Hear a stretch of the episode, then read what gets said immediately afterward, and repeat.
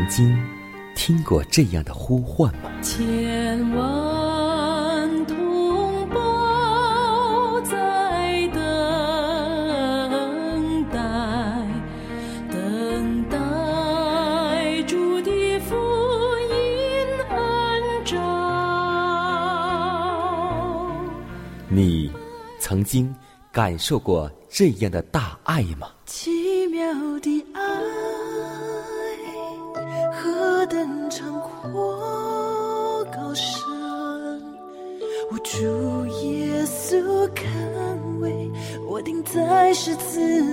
你曾经听过这样的歌声吗？这世间有个千年不变道理，那就是耶稣爱你。你曾经有过这样的渴望吗？如果你曾经，就让我们一同接受着崇高的恩照。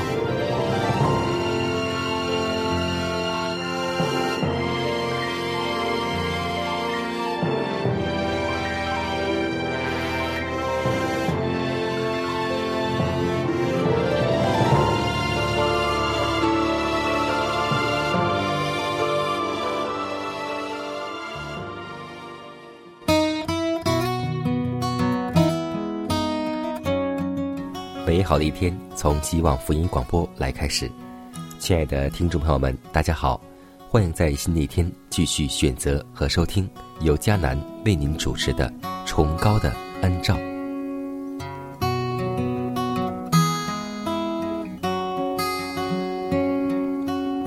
每天睁眼醒来，你是否被生活中、工作中的烦累所忧愁呢？是啊，开门七件事，工作。学习、生活、家务、孩子、社会关系，我们会发现，当我们醒来之后，每一天的工作是多么的繁忙，而且又有很多的忧虑和烦扰。所以，无论怎样，让我们都把这忧虑卸给上帝，因为我们是有信仰的。要记得，信赖耶稣，心中就有平安。今天我们会看到，耶稣。在诗的时候讲了很多比喻，其中有一个比喻是很好的，就是无知财主的比喻。那么，基督用这无知财主的比喻，说明了那些专以世俗为物之人的愚昧。这个人所有的一切都是从上帝所受的，上帝是太阳照在他的田地上，因为日光照好人也照。不义的人，天上的雨降露给歹人，也降给好人。主曾使他的五谷繁茂，使田地出产丰盛，但这位财主竟不知道怎样支配他的收获。他的仓库已经装满有余，以致无处收藏多余的庄稼。这时，他没有想到他一切恩惠支援的上帝。他也不理会上帝将财富委托他，乃是要他帮助需要和困难的人。他享有得福的良机，可以做上帝的放账者，但他想到的是一己的安逸而已。穷人、孤儿、寡妇和有病受苦之人的情形，已引起了这个财主的注意。他有许多地方可以施舍他的财物。他能轻而易举地从许多财物中拿出一部分来，使许多家庭的需要得到解决，使许多的饥饿者得以饱足，许多的寒者得以衣服穿，许多人的心得到快乐。但他没有这样。这个人目标并不比那些死亡的畜类更高明。他活着似乎是没有上帝，没有天国。也没有来生，仿佛他一切所有的都是他自己的，他对上帝和世人并没有一点责任。所以，诗人用这个话形容这个妇人，说：“愚顽人的人心里说，没有上帝。今天，你我的富足生活当中，是否也体现了这句话呢？也许我们口口声声说有上帝，但是今天你我的行为却告诉别人没有上帝。让我们为此而祷告，求主让我们在每一天当中用行为诉说上帝真好。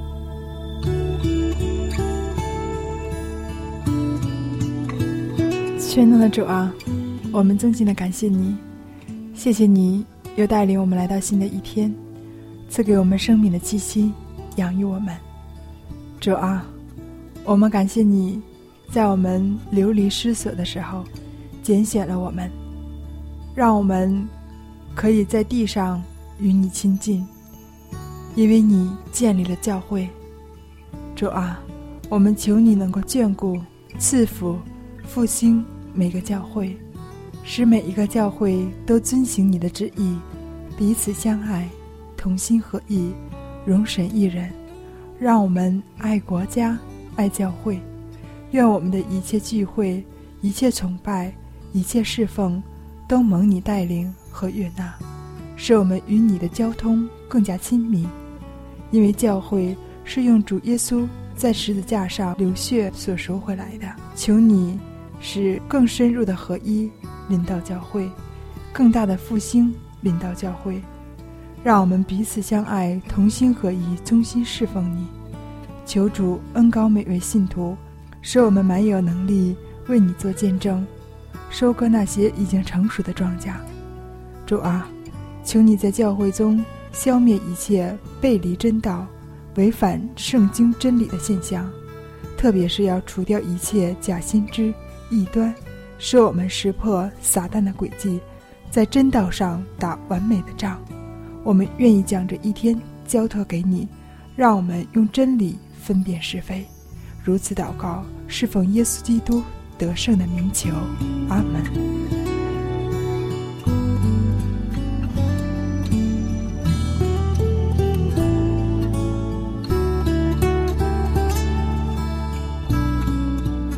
在祷告后，我们进入今天的灵修主题，名字叫“上帝要求我们献上挚爱”。马太福音六章二十四节说：“一个人。”不能侍奉两个主，不是恶这个，爱那个，就是重这个，轻那个。你们不能又侍奉上帝，又侍奉马门。今日有许多人正处于敌人的魔境，无足轻重的事物，欲望的社交活动，歌唱、笑谈、戏谑，占据了他们的思想，以致。他们心持两意的侍奉上帝，对于基督所宣称的“一个人不能侍奉两个主”的教训，完全置之不顾。在挪亚的时代，世上一般居民最显著的特点之一，乃是他们狂热的追随世俗，他们以吃喝、买卖、嫁娶为人生至大的目的。吃喝并不是罪。并且是应尽的本分，只是这些合宜的事不可逾越适当的范围。当他将夏娃交与亚当之时，上帝亲自设立了婚姻制度。上帝的一切律例都极能适应人类本性的需要。洪水以前之世人所犯的罪，便是误用了原来合法的事物，他们。败坏了上帝的恩赐，用来满足自私的欲望。过度的爱护并重视本身合法的权益，造成了千万生灵的灭亡。原因全然限于上帝的精力，往往耗费于无足轻重的次要事上。我们必须时时的警觉，免得使那用之得当、原属合法的事物被他过度的。滥用了，许许多多的生灵丧亡于那处理得当、原属无害的事上，但竟被误解而妄用，便成为罪行，以致败坏了。我们若时常注意争取今生的事物，就不能好好的思念属天的事物了。撒旦正企图引诱我们的思想远离上帝，将之集中于造成疾病和死亡的属世的习上、风俗和要求上。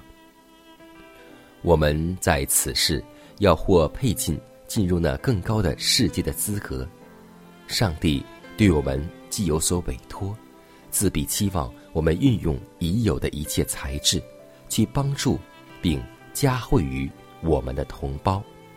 他要求我们献上挚爱和至高的能力。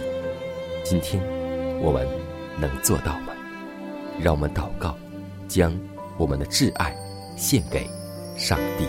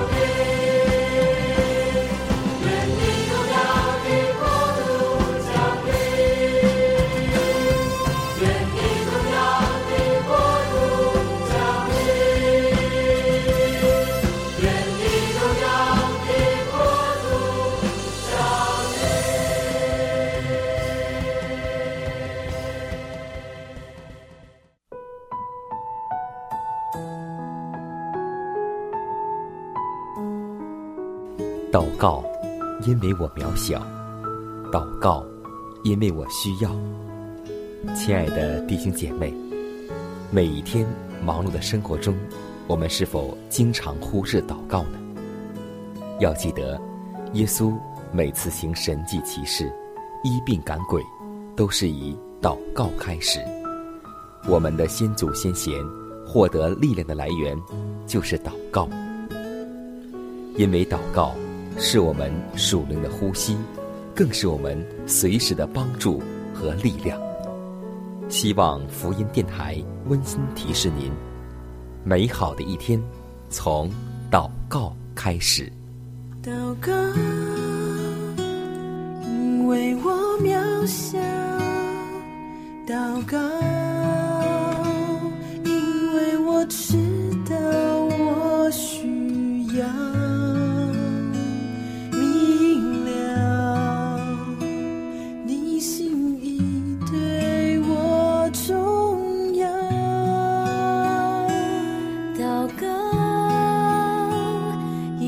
装不了。祷告，因为你的爱我需要啊，你关怀我走过的，你都明白。呜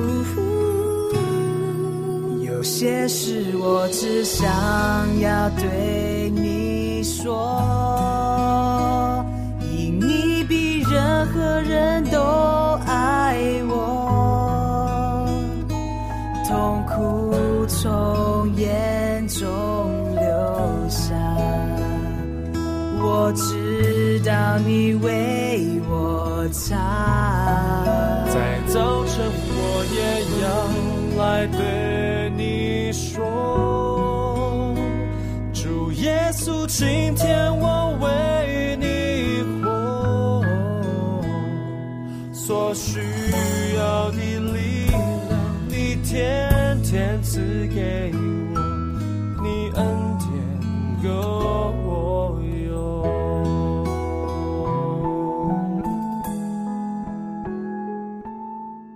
分享生活，分享健康，欢迎来到健康驿站。我们中国有句古语说得好：“一日三餐都很重要。”那么，有很多人会说，有的人习惯于两餐，有的人习惯于三餐，到底哪一样是健康的呢？其实，无论是几餐，可根据我们的人来所需要。比如说，婴儿需要四餐到五餐。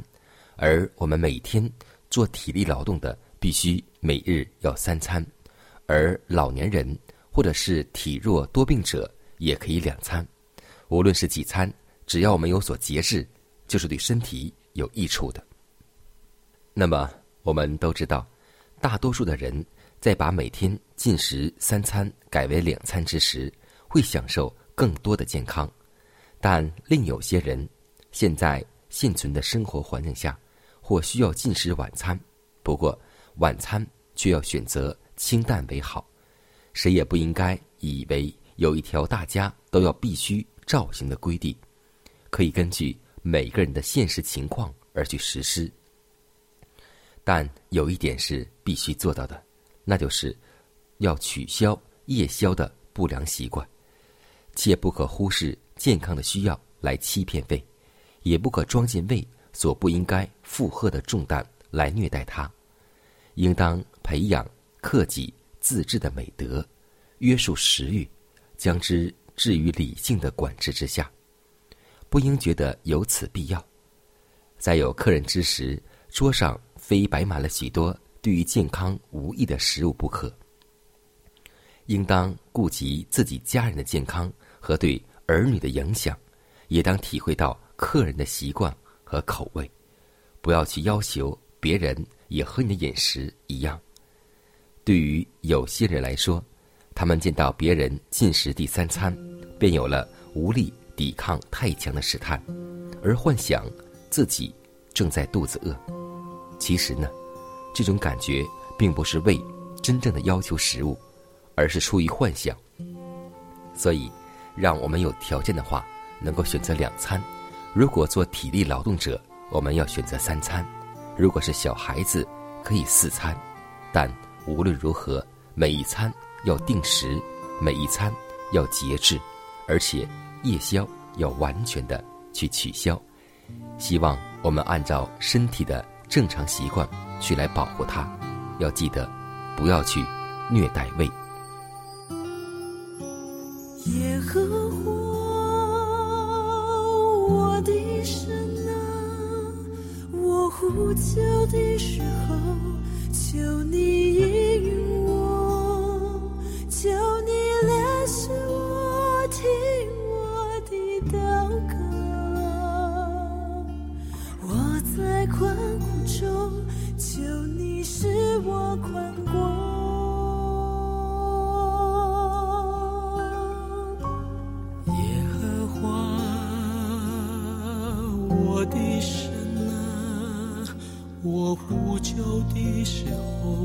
求你应允我，求你怜恤我，听我的祷告。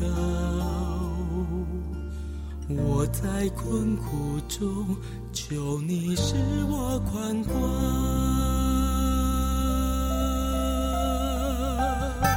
求你扬起脸来，光照我们，心快乐，我要欢欣赞美你。主啊，求你扬起脸来，光照我们，因为你是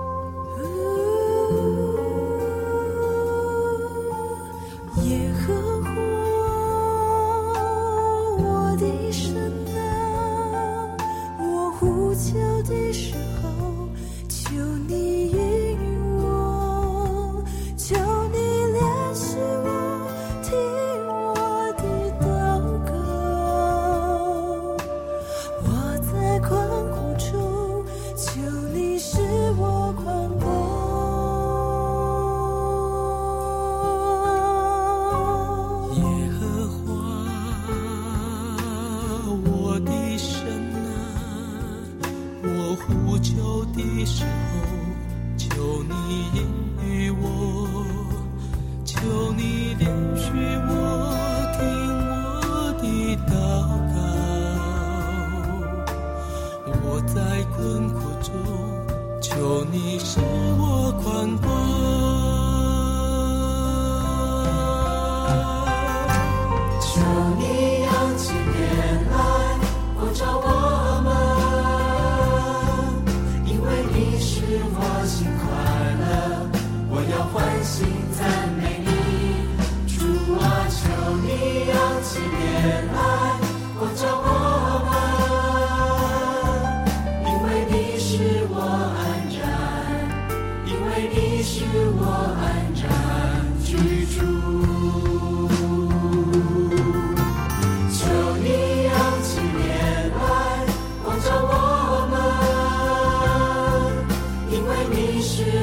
心快乐，我要欢欣赞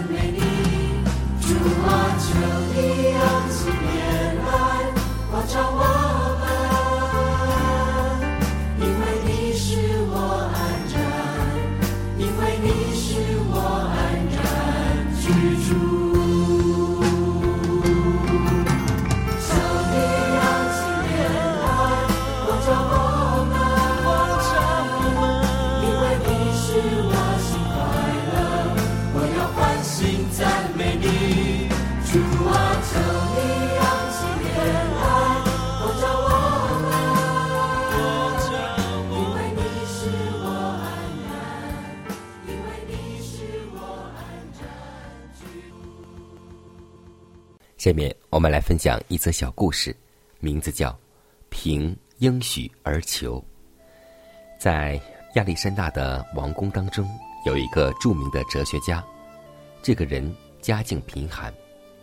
有一次，被环境所逼，向征服世界的大王请求帮助。亚历山大立刻应允，并且命令财政大臣说：“哲学家无论请求多少，都给他。”哲学家知道了，立刻奉王的命要一万镑。财政大臣见着数目，十分吃惊，不敢立时付款，便到亚历山大面前诉说一番，并请大王重新斟酌。亚历山大耐心的听完了财政大臣的话，说道：“赶快把款付出，我喜欢哲学家的信心和作为，他使我得了荣誉，他肯要求这么大的款项，可见。”他知道我说了的话是算数的，并信任我的财富和慷慨。今天回到信仰中，在我们的祷告里，上帝不会以为你所求的太大。祷告就是要求那人求不可能的事，可能的何必向天上的主祷告？我们不要求拐杖，当求翅膀。